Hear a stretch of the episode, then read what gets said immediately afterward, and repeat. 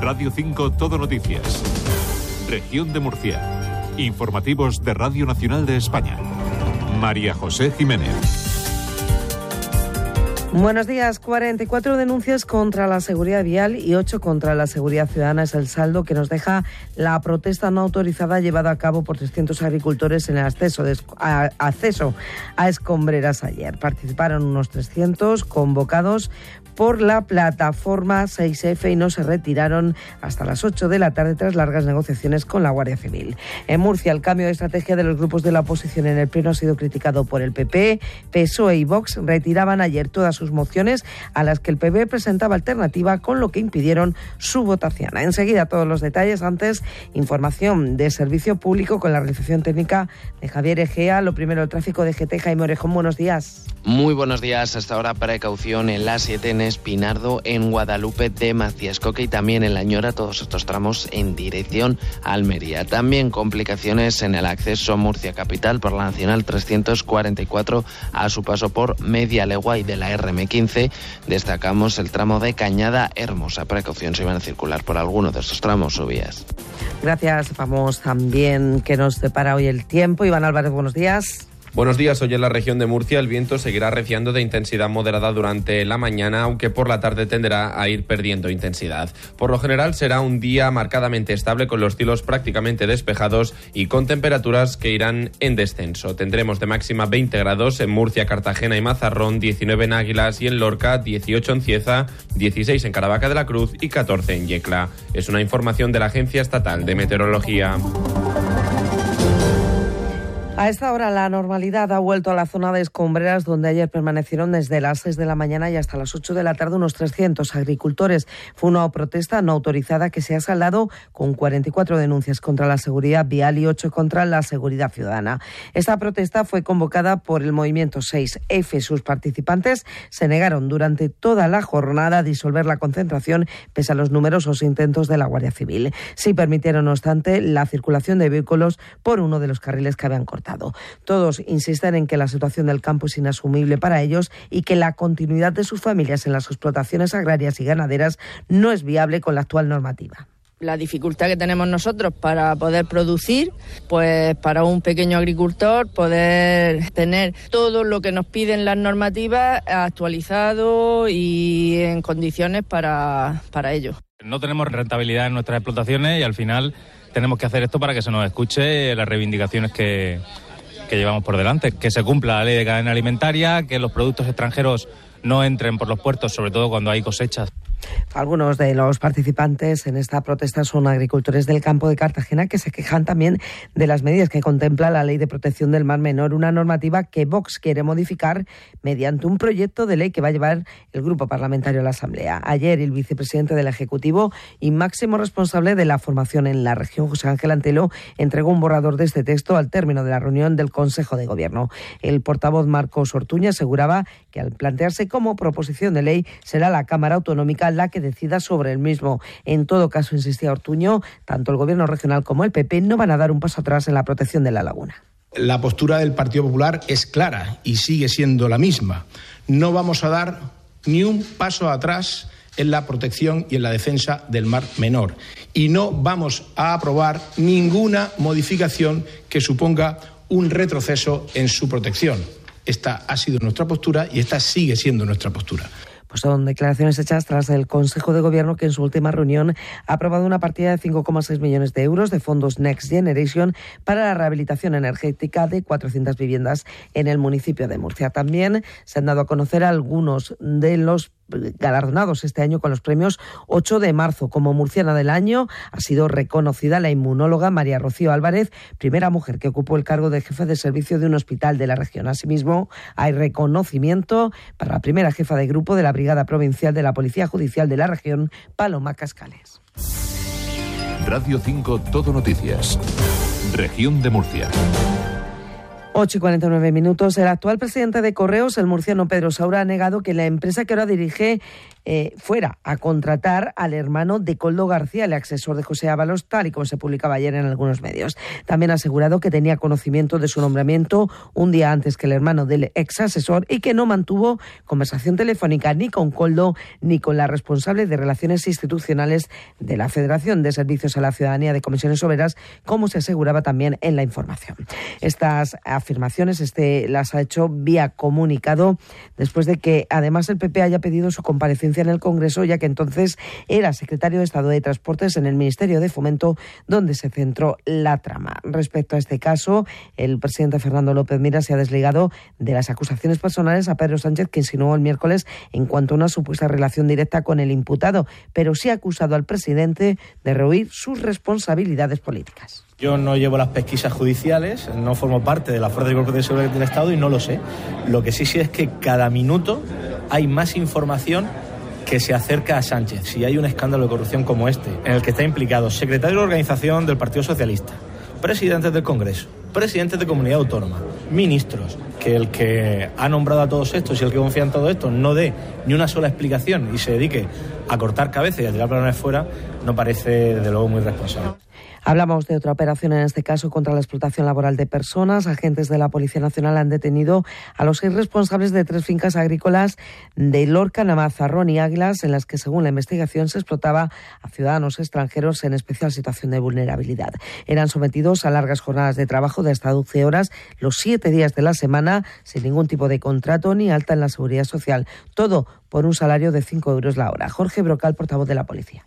Los trabajadores una vez captados, eran recogidos en puntos previamente concertados con vehículos que en muchas ocasiones compartían junto con el ganado que también era transportado hasta estas fincas agrícolas. En cuanto a los tribunales, hoy se retoman las declaraciones por el caso Atalayas, en el que se investiga las causas de la muerte de 13 personas en el incendio de dos discotecas de Murcia el pasado 1 de octubre. Jesús Cano. Hoy están citados siete testigos de la tragedia. La semana pasada ya declararon cinco de los afectados que estaban en la Fonda Milagros. Explicaron ante la juez de instrucción cómo salieron pese a que no les avisaron para evacuar el local. También aseguraron que no había suficientes medidas de seguridad en la discoteca. Sus testimonios se recogen después de que también hayan declarado en semanas anteriores los seis investigados por este caso, entre ellos los gerentes de la Fonte Teatre y el organizador del evento que llevó la máquina de fuego frío, que según la policía científica fue la causa de las llamas. 8 y 52. El Grupo Municipal del PP Murcia ha acusado de filibusteros y de pervertir la democracia a los grupos de la oposición, PSOE y Vox, por la estrategia de ambos partidos en el pleno ordinario de febrero. Ambas formaciones retiraban ayer todas sus mociones a las que el PP presentó alternativas. Esta actitud fue reprochada durante la sesión por el propio alcalde José Ballesta y respondida por la concejala socialista Esther Nevado, también criticada por el diputado de Vox, David Barquero.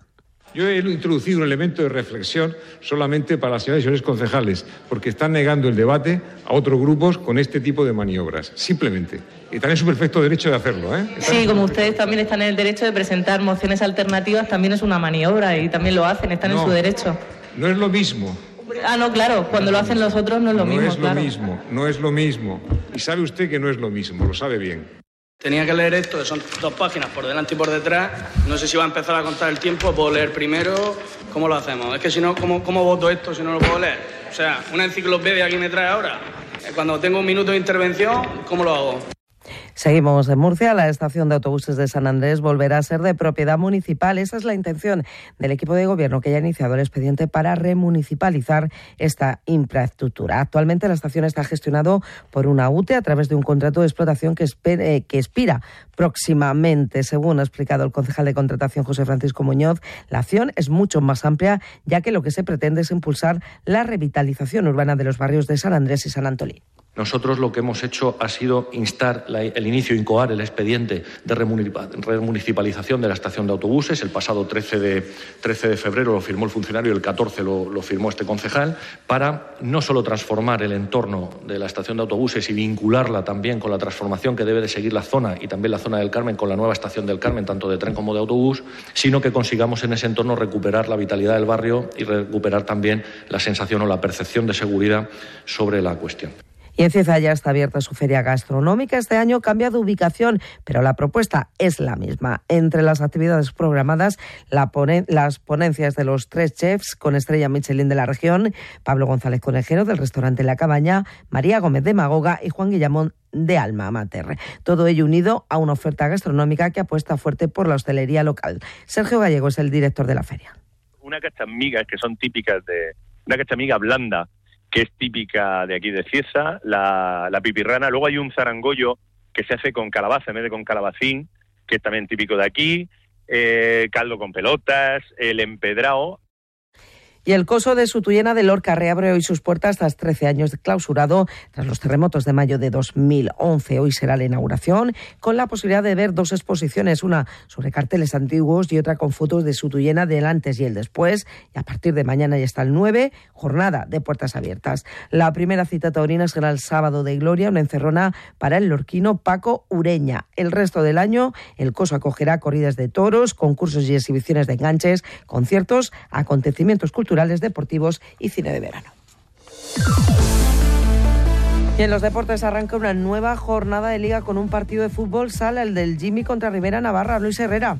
La cita deportiva de hoy es a las siete y media de la tarde en el Palacio de los Deportes de Cartagena. El Jimmy recibe a Rivera Navarra con la intención de borrar con un nuevo triunfo local su último tropiezo ligueno en la cancha del Palma. Duda, su entrenador no podrá contar con Javi Mínguez y mantendrá a Lucao entre algodones hasta el inicio de un choque que considera trampa. Va a ser un partido que viene un equipo que ya ha mejorado mucho bajo mi punto de vista eh, en este invierno, ahora en el mercado de invierno. Los jugadores que estaban eh, han subido el nivel y están con, con una dinámica positiva. Y en la categoría de plata del fútbol español, el compromiso liguero del Cartagena comenzará a las 9 de la noche de este sábado en Burgos. Allí el equipo local todavía no conoce la derrota ante su público en la presente temporada. Los jugadores de Julián Calero buscarán el triunfo para resarcirse del tropiezo casero del pasado domingo en el Cartago Nova contra el Elche. Calero no podrá sentarse en el banquillo del plantío al cumplir su segundo partido de sanción y asegura que será un partido duro ya que visitan al mejor local de la categoría.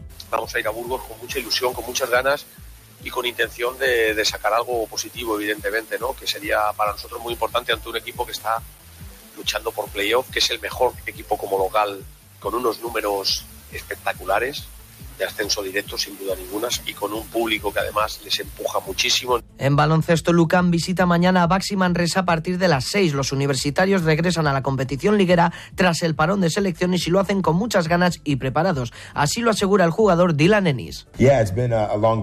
Sí, tenemos ganas de volver a competición tras el parón. Además, Sito nos ha preparado a los que nos hemos quedado aquí para que estemos en forma y podamos afrontar los próximos partidos al máximo nivel. También jugará el Jairis Alcantarilla, que visita mañana el Perfumerías Avenida Salamanca. Las jairistas tienen por delante un gran reto, como destaca su entrenadora Ana Montañana. Eh, está claro que estamos en una dinámica positiva por, las victorias, pero eh, la realidad eh, no podemos estar ausente de lo que o, venirnos muy arriba por, por, lo que ha pasado y tenemos que estar presentes en, en, lo que, en lo que es este partido y la realidad de este partido. La cita mañana a partir de las 6 de la tarde. Y a las 8.58 resumimos lo que llevan en sus portadas los periódicos. Patricia Hidalgo. La verdad abre con este titular. Cartagena se salva de una catástrofe con un petrolero sin control. Vemos en la foto el humo en la cubierta del buque durante el fondeo de las anclas para tratar de frenarlo y que no llegara a encallar. Sobre el caso Coldo destaca que el juez señala a Ábalos como intermediario en relación a esta trama. La opinión de Murcia entrevista al murciano Pedro Saura, presidente de Correos, que aparece en el auto del juez que investiga el caso. Dice que lleva dos años sin hablar con Ábalos y un último asunto, más de 12.000 millones de euros para una empresa de microchips. En cuanto a las propuestas, los amantes de la danza tienen una cita hoy con un clásico, El Lago de los Cisnes. En esta ocasión, con una puesta en escena especial, dos pianistas, el dúo Ikigai, y dos bailarines, Eva Nazaret y Cristo Vivancos, que interpretarán los momentos más emblemáticos de este ballet. Será a partir de las ocho y media de la tarde en la sede de la Fundación Mediterráneo en Murcia. Pero además de esta, este viernes tenemos otra propuesta. También en Murcia continúa hoy el Festival Microsonidos y lo hace con una propuesta variada, entre las más destacadas la de Carmen Boza que presenta en el Víctor Villegas a las 9 su último trabajo en Core. A la misma hora, pero en la yesería, concierto de No Xbox y Cincinnati. Media hora más tarde, a las 9 y media en la REM, también doble concierto, Alec López y querido Diablo. Y cerrando el cartel del viernes a las 11 en Sala Spectrum de Limbos. Pues hasta aquí la actualidad de la región. Regresa a las 10 y 4. Más noticias de España y el mundo ahora en Radio Nacional, Radio 5, RTV.es y RTV Play. Que pasen buen día.